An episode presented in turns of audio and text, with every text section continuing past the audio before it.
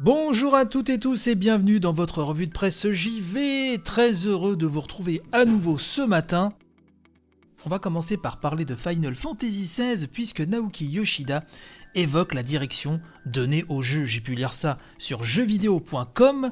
Oui, puisqu'on en a beaucoup appris hein, sur la future extension d'FF14 nommée N Walker. Hein, vous savez que Monsieur Yoshida a sauvé FF14 qui est un succès incontestable depuis maintenant de nombreuses années, mais il s'est laissé aller à quelques petites confidences hein, sur la direction que prendra FF16. Alors, pas de grandes révélations, mais quand même des pistes euh, qui sont assez intéressantes, je trouve.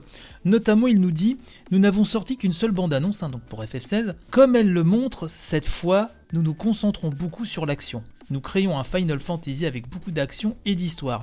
Bien sûr, Final Fantasy amène beaucoup de joueurs qui veulent juste profiter de l'histoire.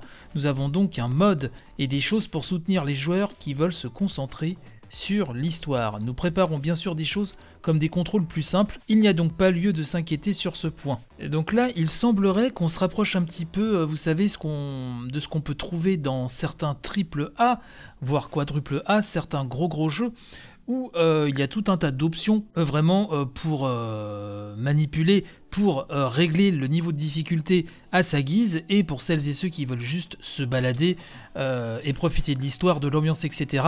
C'est tout à fait possible dans beaucoup de gros jeux.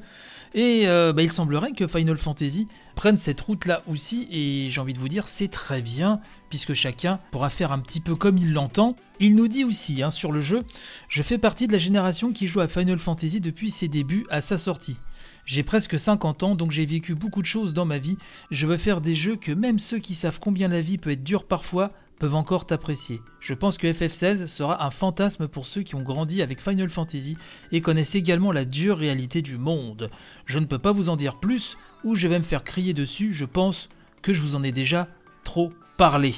Voilà un petit peu pour les quelques petites infos euh, que Monsieur Yoshida euh, nous a fournies, ce qui fait qu'on attend d'autant plus de toute façon. Enfin, moi, vous le savez, je suis très fan de Final Fantasy, donc j'attends déjà de base énormément de nouvelles infos avec grande impatience. Mais tout ceci euh, met en exergue quand même certains points importants sur la direction du jeu et je trouvais ça vraiment euh, très pertinent de vous en parler euh, dans cette édition. Rappelons quand même que FF16 a été annoncé sur PlayStation 5 et brièvement sur PC, hein, comme nous le rappelle jeuxvideo.com, puisque la mention PC apparaissait lors du PlayStation 5 Showcase de septembre, mais a été retiré lors de la mise en ligne euh, du trailer. Donc il semblerait de toute façon, je pense, vu la politique de Square Enix actuelle, que le jeu déboule sur PC de toute façon. Euh, mais déjà, ce serait bien d'avoir une date de nouvelles images sur PlayStation 5.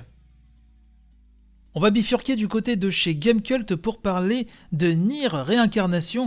Oui, cet épisode dédié totalement au mobile euh, de la saga Nier qui est sorti au Japon et c'est un départ canon euh, nous dit Gamecult, puisque quelques jours seulement après son lancement, ce free-to-play, hein, donc qui a été supervisé par les grands pontes hein, euh, de la série, le producteur Yosuke Saito, le directeur bien sûr créatif Yoko Taro et le compositeur Keiichi Okabe, et eh bien, quelques jours seulement après le lancement donc hein, de Nier Réincarnation, 3 millions de téléchargements donc au Japon hein, sur les appareils iOS et Android.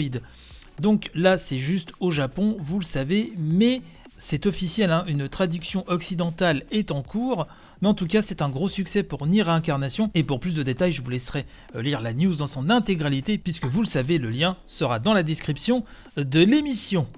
Voilà un petit peu ce que je voulais vous dire ce matin.